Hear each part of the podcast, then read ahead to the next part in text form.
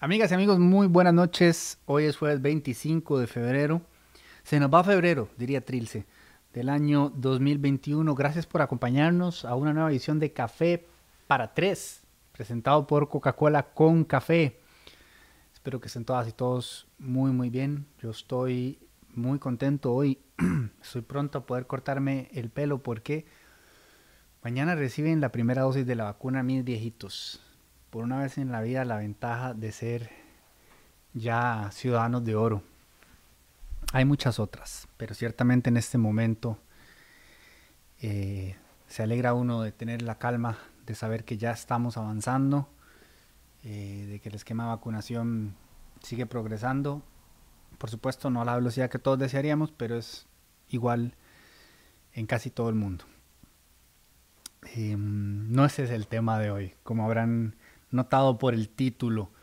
Se les extrañó mucho. La semana pasada hubo corte eléctrico en la zona. Este, me he propuesto en este año 2021 comprarme una fuente de poder o una batería de respaldo porque ocurren con cierta frecuencia aquí en Pavas. Y cuando eso pasa, como hace dos semanas, que fue de cinco horas, ustedes no se imaginan el infierno eh, para la naturaleza del trabajo que uno tiene un buen amigo me regaló una que me ayudó durante unos buenos tres años y después falleció. Así que voy por una de esas este 2021. Pero ya estamos de vuelta en vivo y a todo color vía Facebook Live para quienes nos acompañan en este instante, en este momento y en diferido a futuro para aquellos que nos sigan por Spotify, en delfino.cr y demás plataformas donde Andrea Mora se le ocurra subir esto. Creo que lo sube también a Instagram. ¿Qué pasó, mi gente? ¿Dónde están esos likes de Instagram? Sigan a Delfino CR en Instagram. ok, bueno, wow, qué semana. Eh, ¿Qué es lo que está pasando en Liberación Nacional? Nadie lo sabe. Nadie lo sabe o nadie lo entiende.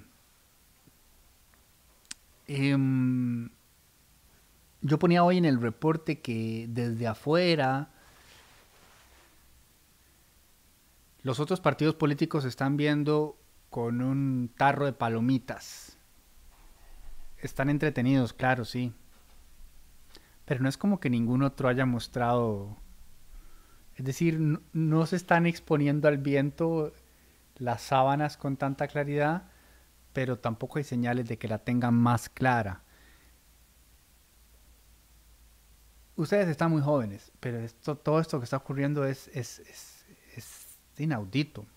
Yo creo que evidentemente el contexto de pandemia facilita que la situación sea sui generis ya de por sí, pero la falta de claridad en torno a cuáles van a ser las opciones que vamos a tener para entregar el poder del país en febrero próximo ya, eh, es algo realmente inusual. O sea, es decir, una semana el, exministro de Hacienda Rodrigo Chávez está, está dicen las, el correo de las, ¿cómo le llaman? El correo de las brujas. Así se dice la expresión, no sé.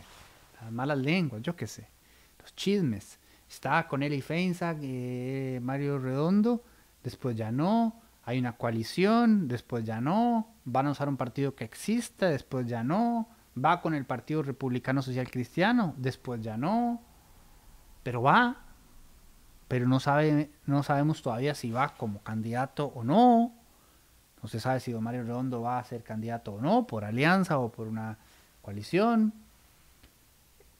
Uno es que está metido en esto, obviamente tiene amigos que están, amigos y amigas que están en las mismas, en prensa, en ciencias políticas, eh, interesados en este tema y entonces cada quien va recabando lo que puede, donde puede, para más o menos tener una idea y nadie tiene una idea. Hay como 17 coaliciones. Tantas que uno dice, bueno, caramba. ¿Qué momento el, libertario, el movimiento libertario desapareció y se convirtió en siete? Y no sabemos tampoco si Otto Guevara se va a lanzar de nuevo con un nuevo partido o será parte de alguna coalición. No hay claridad en la unidad social cristiana. Miguel Ángel pidió que fuese una coalición eh, de derecha conservadora o sea, la Unidad Social Cristiana. este, pero no le dieron mucha pelota. No hay esa cohesión que en buena teoría hay en Liberación, ¿verdad? O sea, se entiende desde afuera, y eso Liberación lo vende muy bien, que Liberación es liberación. Y por eso los tres expresidentes hacen un zoom para ver si llegan a un consenso entre ellos, que no es tan complicado, son tres personas, uno diría, eh". no, no, resulta que sí es bastante complicado. Digamos, eso lo tienen por lo menos en la unidad, eh, los expresidentes, digamos, Abel no se mete del todo en nada. Em, y claramente don Miguel Ángel y don Rafael Ángel no están en la misma página. Don Rafael Ángel está por el lado del, del republicano social cristiano, que tampoco está muy claro qué es, ¿verdad? Porque, a ver, de ahí salió Dragos, pero Dragos ya no es parte del partido, sino que Dragos ahora hizo su propio partido que se va a llamar como Juntos por Costa Rica o algo así. Dijo que era un partido nacionalista conservador, me parece que fue lo de la descripción que dio. Eh, entonces tampoco está muy claro qué es el republicano social cristiano y, quién va por ahí. No sé si el doctorcito volverá. Eh, como les decía en la unidad, no hay ninguna claridad, nada, no se sabe nada. Ahí Pedro Muñoz se hizo un Photoshop muy bueno, muy, muy bueno, que lo dejó como un candidato a la vista potable, rejuvenecido, atractivo, pero ha hecho algunos videos que huelen a campaña, pero tampoco se han movido muy claras las cosas por ahí, se especula, como siempre, no pasa nada. El PAC no querrá ni saber, entiendo que una exdiputada ya anunció intenciones, eh, don Welmer Ramos, y, ¿verdad? este, son algunos de los nombres que han sonado, lo demás es especulación. Ah, bueno, había un gran comunidad, señor. Barrio, producción me regaña como si fuera mi culpa que la juventud disfrute de, de la vecindad. Este, ok, capaz que solo yo lo estaba escuchando. No, que había, había mucha, había gran especulación en torno a si alguien de la actual administración iba a tener este, aspiraciones presidenciales. Y resulta que hay un plazo eh, determinado por ley dentro del cual hay que renunciar si se tiene este, esa expectativa. Entonces había un gran run run hace como dos semanas. Sí, mañana se viene renuncia de última hora. ¿Quién será? ¿Será la ministra de Planificación? Eh, iba a ser así como una lista de cuáles ministros o ministras podrían ser y, de repente no hay opciones. así que no puedo seguir dando etcéteras. Resulta que por supuesto no fue doña Pilar, eh, fue el, el hasta hace poco ministro de Deportes con muchísima pena, ni siquiera recuerdo este, eh, su nombre. También mucho se ha hablado, por supuesto, de que muchas de estas pre-pre-pre-candidaturas o aspiraciones a precandidaturas, como lo dijo don Antonio, van ligadas en realidad a aspiraciones a una curul, ¿no? Este, empezar a dividir poder, eh, agarrar feudos y después decir, bueno, yo cedo por acá, pero acá y me dan por acá. Y recuerden que además cada partido tiene su propio sistema para determinar los diputados, todo es una nebulosa. Pero de lo único que tenemos así como un reality TV abierto y constante, porque todos los días pasa algo, es de liberación. Entonces, eh, que además, o sea, todo el mundo creo que puede tener un claro consenso en esto. De entrada parten como los favoritos. O sea, uno pensaría que eh, está en manos de Liberación Nacional llegar a la presidencia. La tiene más difícil eh, la Unidad Social Cristiana, pensaría uno, digamos, ya se sabe, en política todo puede pasar. Siempre doy el mismo ejemplo. Diciembre del 2017, Carlos Alvarado y Fabricio Alvarado no son nadie, no figuran ni siquiera en el top 5 de preferencia en el electorado, en las encuestas. Enero, finalistas. Entonces todo puede pasar, estamos claros en eso. Pero entrada, digamos, a grandes rasgos, sentido común nos diría que el, el partido que tiene mayor posibilidad de liberación. Bueno, sin ir muy lejos, es además el que constantemente en los estudios de opinión refleja mayor respaldo dentro de la ciudadanía. Digamos, propiamente, si solo hablamos de los partidos, porque el que gana siempre es el no partido. O sea, cuando la persona dice no me identifico con ninguno, ese, ese rubro es el porcentaje siempre por mucho el más amplio. Pero dejando ese rubro de lado, ese porcentaje de lado, la gente que sí expresamente dice este es mi partido, siempre es liberación en primer lugar y por una, un cómodo margen. Entonces digamos que su em, espacio de maniobra inicial es más amable, más prometedor. Así que es muy importante que terminen resolviendo. Liberación Nacional también eh, quizás es el, la estructura, digamos, más robusta, más sólida. Eh, tan es así que, si no me equivoco, podría estar equivocado, alguien me lo señalará en los comentarios, eh, consistentemente su convención, este, pues es la que, además creo que es abierta, sí, es abierta, es la que más gente convoca. Em, no se vive lo que se vivió en los tiempos en los que uno estaba en su infancia, que era una locura, cuando era, estábamos en tiempos de bipartidismo, eh, las famosas convenciones ahí en el centro de San José, era una demencia, o sea, la gente llenaba, pero cuadras de cuadras de cuadras, o sea, el fervor político era muy distinto a como lo es ahora. Em, pero lo cierto es que mueven gente, si no me equivoco, lo de ese Wikipedia y Wikipedia podría estar llama, este, invitándome al engaño, pero más de 400 mil personas fueron en el 2017 a votar entre Chema y, Toño. Lo digo así para equiparar que con los dos utilicé el lenguaje coloquial. Don Antonio Álvarez de Santi y don José María Figueres Olgen.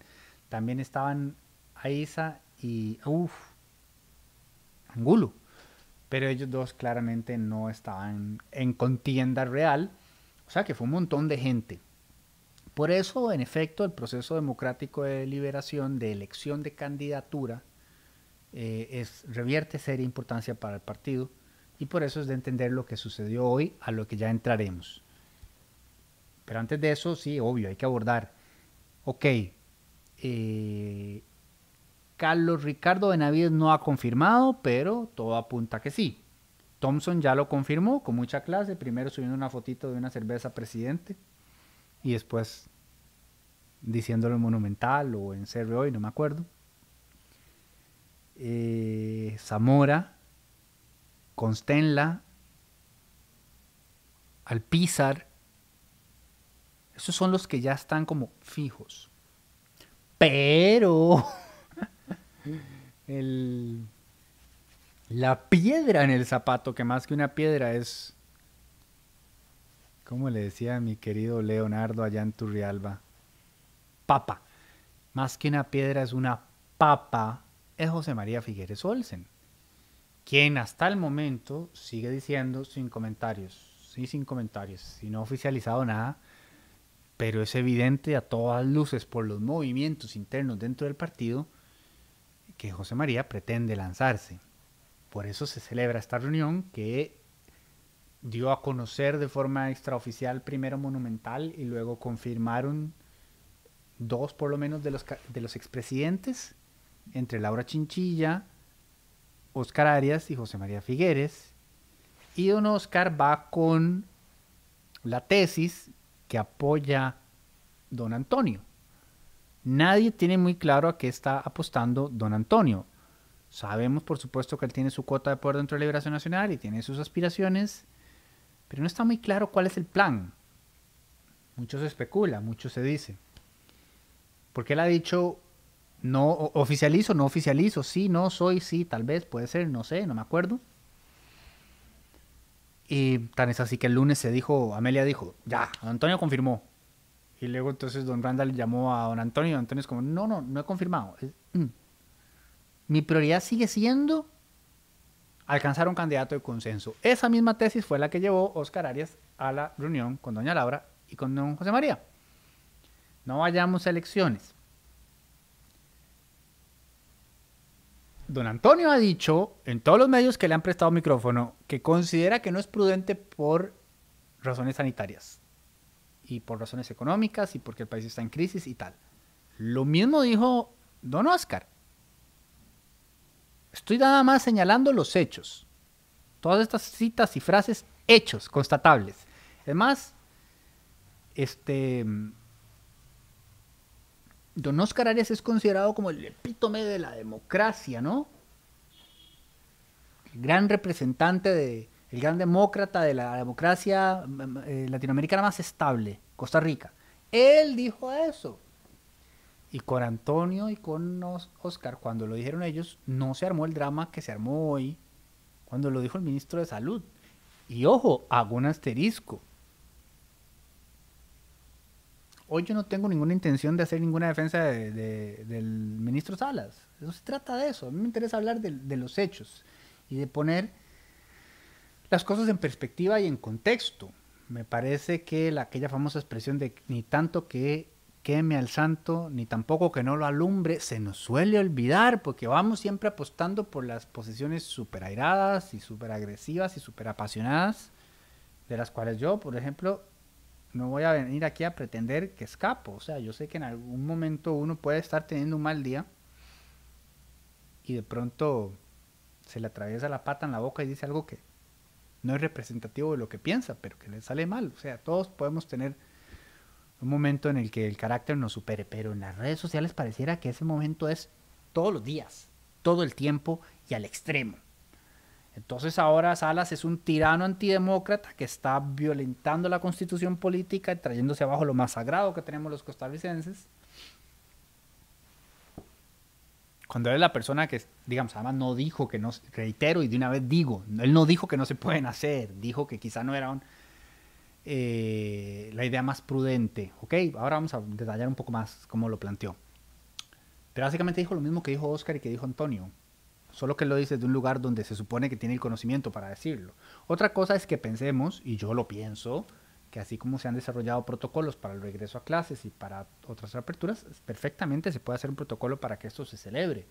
Eh, me parece que en eso está trabajando tanto Salud como el propio Tribunal Supremo de Elecciones, que es el que tiene la injerencia para decir esto va o no va, ¿verdad? No es vinculante lo que dijo Salas. Pero lo que yo quiero ilustrar y apuntar es que lo dijo una persona que tendría un poquito más de autoridad para decirlo que otras que lo dijeron, como lo podría decir yo. También podría decir, pucha, sí, quizás de todo lo que no tengamos que hacer a huevo mientras estemos en, en pandemia, quizá no lo hagamos si podemos encontrar alternativas. Eso es lo que estaban planteando Arias y Antonio. Claramente ellos lo estaban haciendo por otras razones y eso por eso les digo que este tema es, mire, pasión de gavilanes. Eh, el Borgen a la tica sería la serie más vista en Netflix y desbancaría a Betty la Fea del famoso top 3 en el que está pegada hace cuatro años en, en Netflix aquí en nuestro país.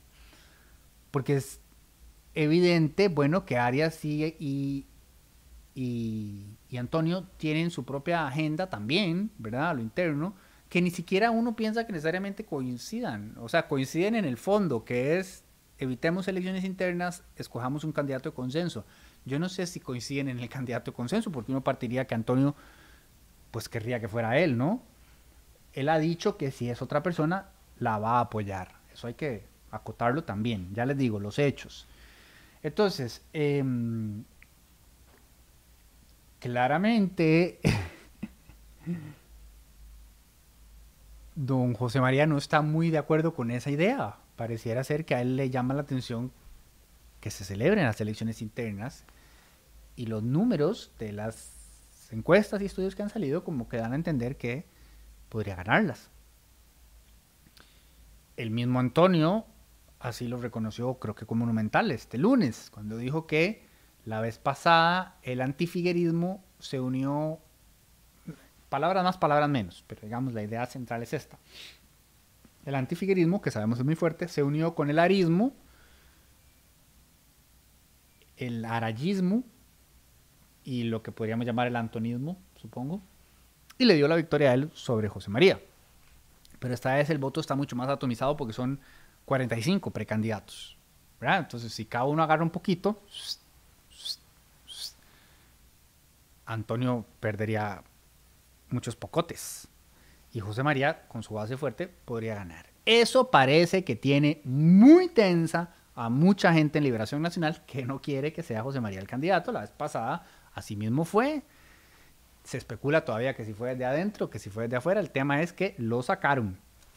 Y luego pasó lo que pasó. y esta vez eh, podrían andar por por el mismo lugar el tema. Entonces, Oscar eh, Arias, el señor expresidente, propuso a doña Rebeca Greenspan en esa reunión. Ese nombre no surgió inicialmente en prensa, no se supo. Pero por alguna razón don Oscar estimó conveniente darlo a conocer el, martes, me parece. Ya le digo, todos los días hay una noticia. Y bueno, y resulta que ya, nadie ni, ni, le habían consultado. Eh, fue memorable ver cuando Monumental puso que Doña Rebeca lo meditará y posteriormente pasará a rechazar la propuesta. Algo así fue como lo escribieron, como que los más en serio tuvieron aquí el oráculo.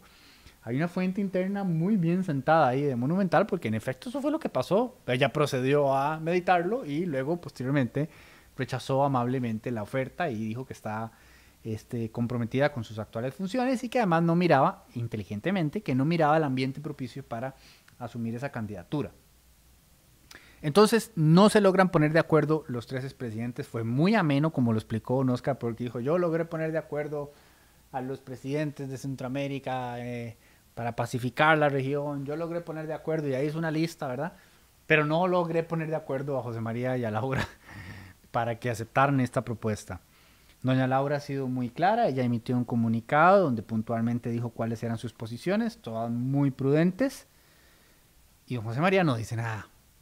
Y en ese silencio, José María, ahí en Liberación Nacional se arma un hervidero de la grande, de la grande. Em, y se acerca cada vez más el tiempo en el que se vencen los plazos para inscribir. Que recuerden además que el drama, esto yo les digo que es mejor que cualquier serie de Netflix. El drama ya venía más atrás porque Guillermo Constenla inicialmente pretendía... Todo el mundo quiere ser el candidato de consenso. Pretendía que nadie más pudiera inscribirse porque él se inscribió de acuerdo a los términos establecidos en el estatuto previo a COVID y quiso sostener frente al Tribunal Supremo de Elecciones que ese estatuto era el vigente y no el nuevo que fue aprobado por la Asamblea Nacional el año pasado. Y al final le tuvieron que decir, no, no, señor, o sea, el partido sí aprobó esto, por lo tanto, de no, o sea, si hay tiempo. O sea que no va a ser solo un Guillermo, claramente, pero ese tiempo ya se está acabando. Entonces ya se tiene que ir determinando cuáles son las personas que van a luchar por la representación de liberación en la papeleta presidencial. Y es muy importante eh, determinar esto, porque puede decidir las elecciones generales. Y bueno, y segundo un Oscar, enterrar el partido. Si va una candidatura que sufra una derrota histórica, que bueno, habría que ver bajo qué escenario podría suceder eso, pero Oscar estima que una tercera derrota de Liberación Nacional, o sea, es que uno, entretengamos un segundo el humor, uno pensaría que no puede pasar nada peor que las dos anteriores, ¿verdad? O sea, lo de Araya no tiene nombre lo que terminó pasando, ¿verdad? O sea, la renuncia y toda la cosa. Y lo de Antonio de tampoco, o sea, es impresionante. Pero bueno, de la política, ustedes saben cómo es esto. Hace un gesto de Frank Underwood. Em, entonces, con el reloj de arena cada vez más finito, se presenta la situación de hoy. Y una vez más, yo estimo dos cosas. La navaja de Hanlon que aquello que atribuyes a la maldad probablemente se explica con la estupidez, y si se ofende la palabra estupidez, digamos impericia o torpeza o falta de diligencia, primero. Y segundo, la verdad muy aburrida. La verdad es muy aburrida. La mayoría de las veces. Es mucho más entretenido entretener ideas asombrosas, dramas tremendos, intrigas insólitas. Eso es mucho más rico para la mente humana. Entonces, por supuesto que ya hoy han volado todo tipo de especulaciones, algunas de ellas muy sabrosas y muy interesantes, pero si nos atenemos a los hechos puntuales, y aquí yo quiero reconocer el trabajo de mi compañero este, Luis Manuel Madrigal, o sea, cuando esto pasó en la mañana, ¿qué pasó en la mañana? ¿Qué pasó en la mañana? Liberación anuncia que suspende su proceso de elecciones internas a razón de un criterio que recibió del Ministerio de Salud y que envía al Tribunal Supremo de Elecciones eh, una diligencia donde solicita pronta resolución de qué resuelve el tribunal que se debe hacer, porque le toca al tribunal determinarlo.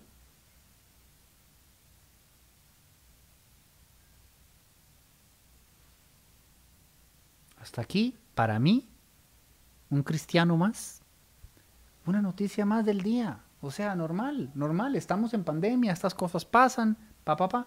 Pero por alguna extraña razón aquello generó un ruidazal tremendo y empezamos a leer y a escuchar todo tipo de cosas. Entonces, por ejemplo, don Rolando Araya, quien por cierto creo que también pretende ser precandidato, dijo que estamos viviendo una dictadura sanitaria.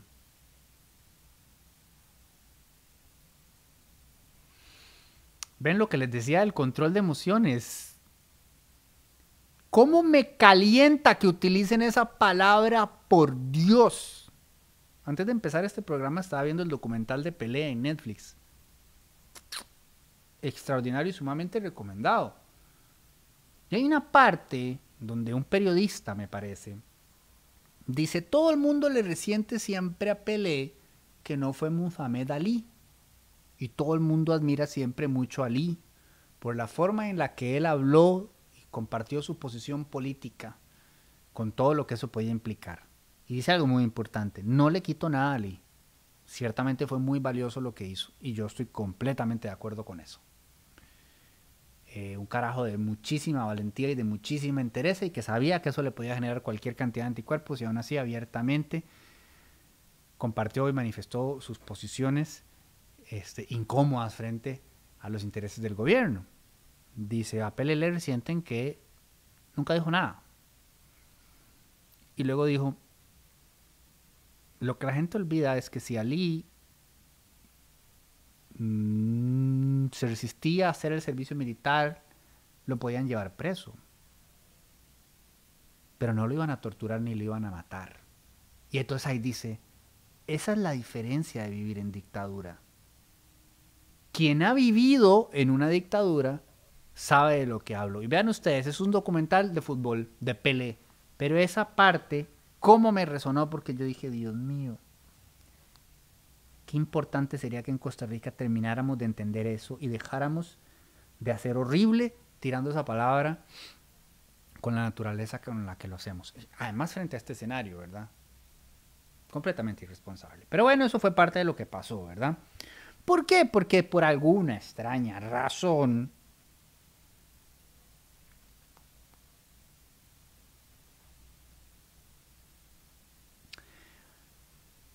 se consolidó la narrativa de que el Ministerio de Salud le estaba diciendo al PLN que no podía hacer sus elecciones internas.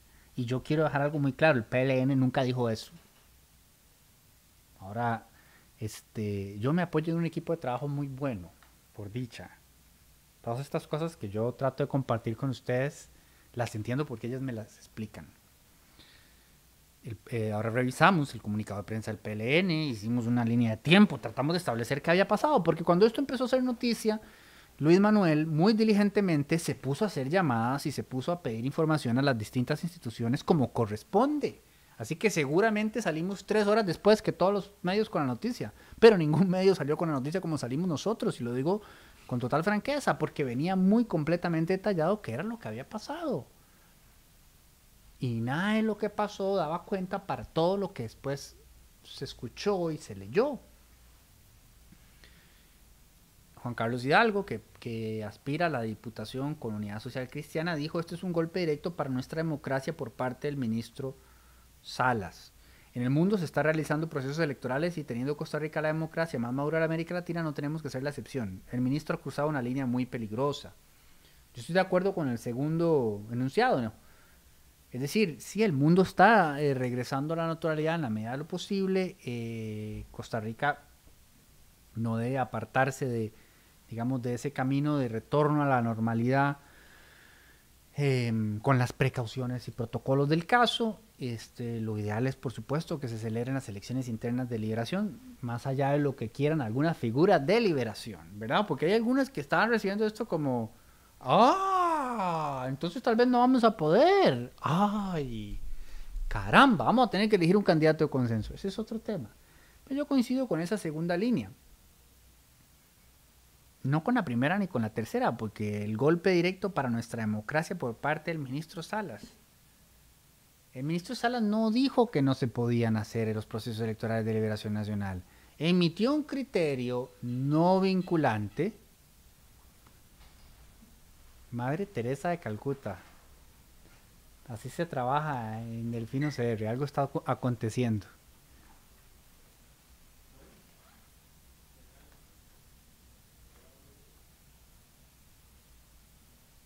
Tocan la puerta, se va a escapar la gata. Ay, Diosito. Ya se va para afuera. Va una, va la otra gata.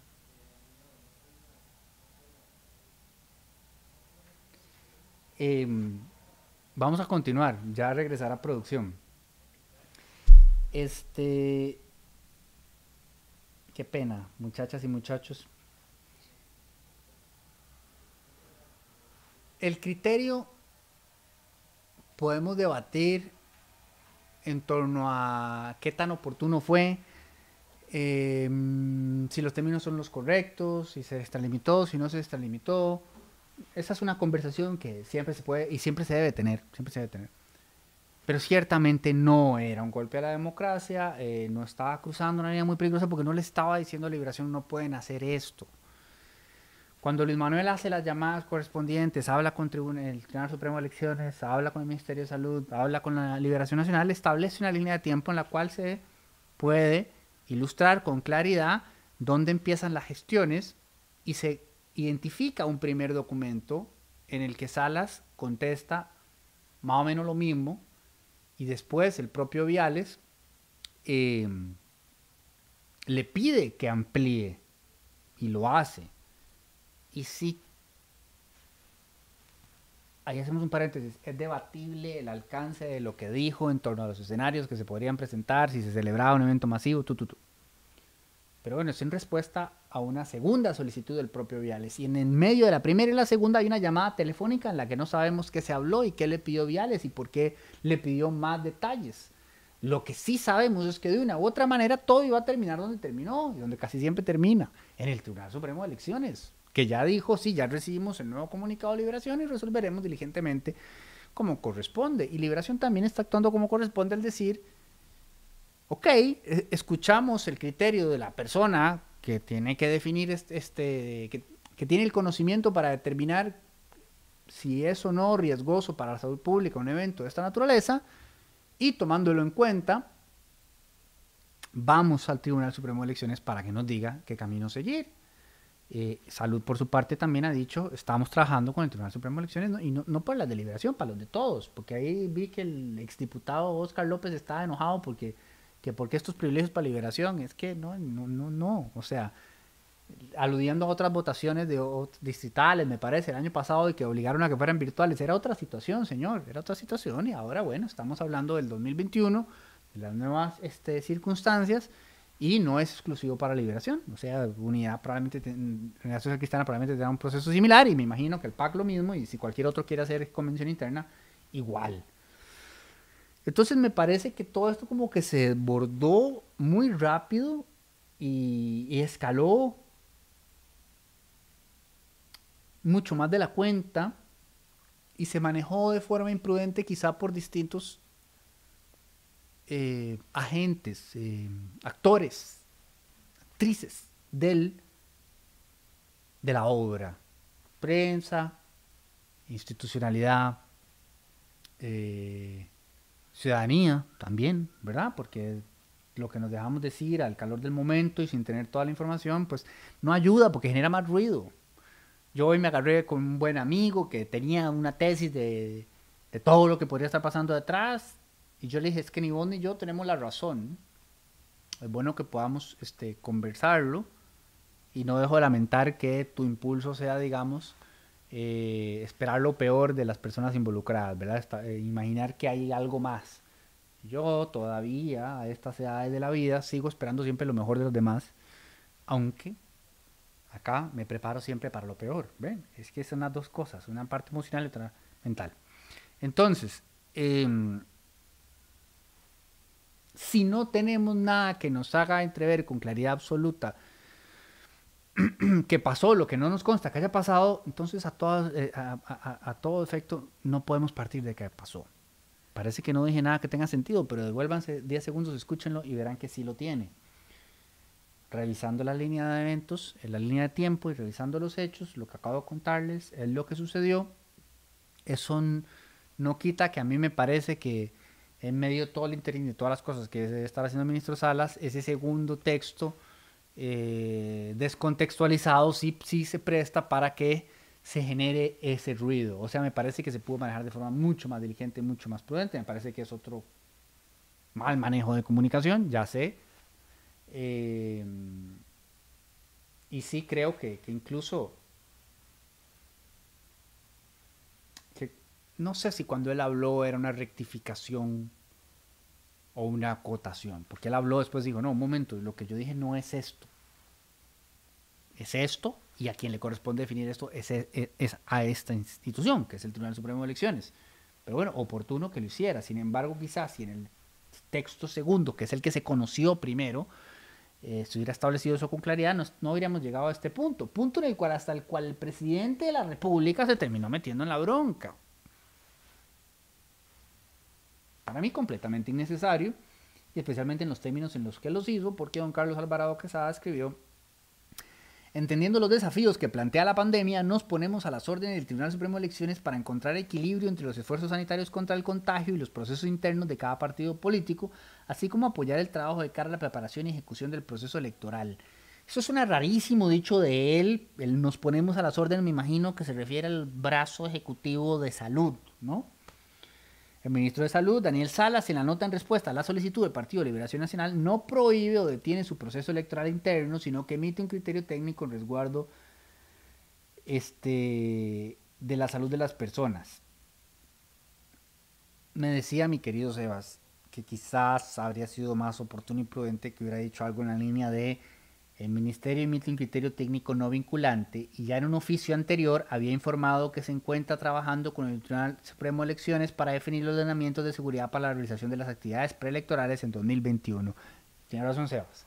Ese oficio anterior, del cual no se habló mientras se tenía esta discusión, hubiese sido pertinente que se conociera antes de que todo el mundo estableciera lo que estableció y la cosa se desbordara, porque ahí es donde se dice con toda claridad Estamos trabajando con el tribunal para poder presentar los protocolos para que se puedan celebrar todas las actividades democráticas. Entonces, yo sé que está todo el mundo muy enojado y que estamos todos como, ¿verdad? Con gran tensión, pero no sé qué tanto nos ayudamos en este proceso de saneamiento y sanamiento y construcción de cara a las, a las próximas elecciones eh, perdiendo los papeles tan rápido. Me parece que fue desbordada la reacción y que hay una serie de errores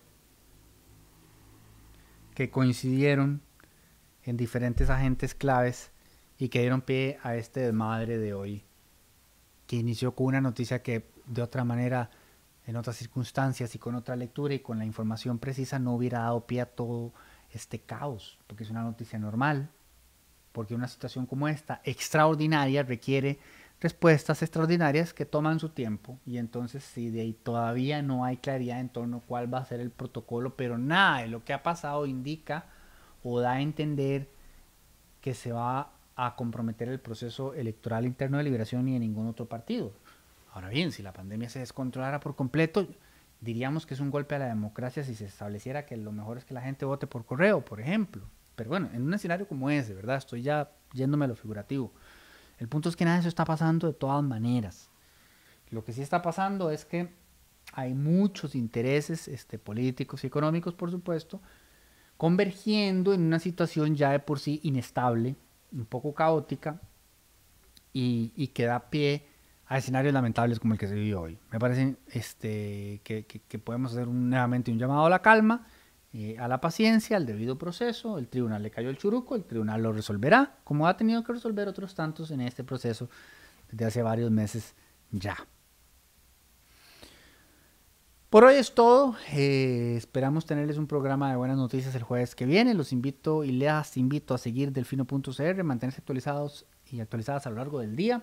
Por supuesto, a seguir este, recibiendo en sus correos electrónicos nuestro reporte de martes a viernes el reporte del fino, los lunes el super reporte para nuestros suscriptores de más, eh, la jornada también para nuestros suscriptores de más, el reporte internacional para nuestros suscriptores de más y barra de prensa para nuestros suscriptores de más. Ven, un montón de beneficios para los suscriptores de más. Como les dije la vez pasada, estamos preparando algunos proyectos bonitos, de los cuales creo que ya con más propiedad les podría hablar en unos 15 días, eh, si Dios quiere, si no, lo más eh, unas 3 semanas. Eh, que pasen muy bonita noche, que ojalá toda su gente querida sea vacunada cuanto antes. nos vemos pronto. Que estén bien, gracias.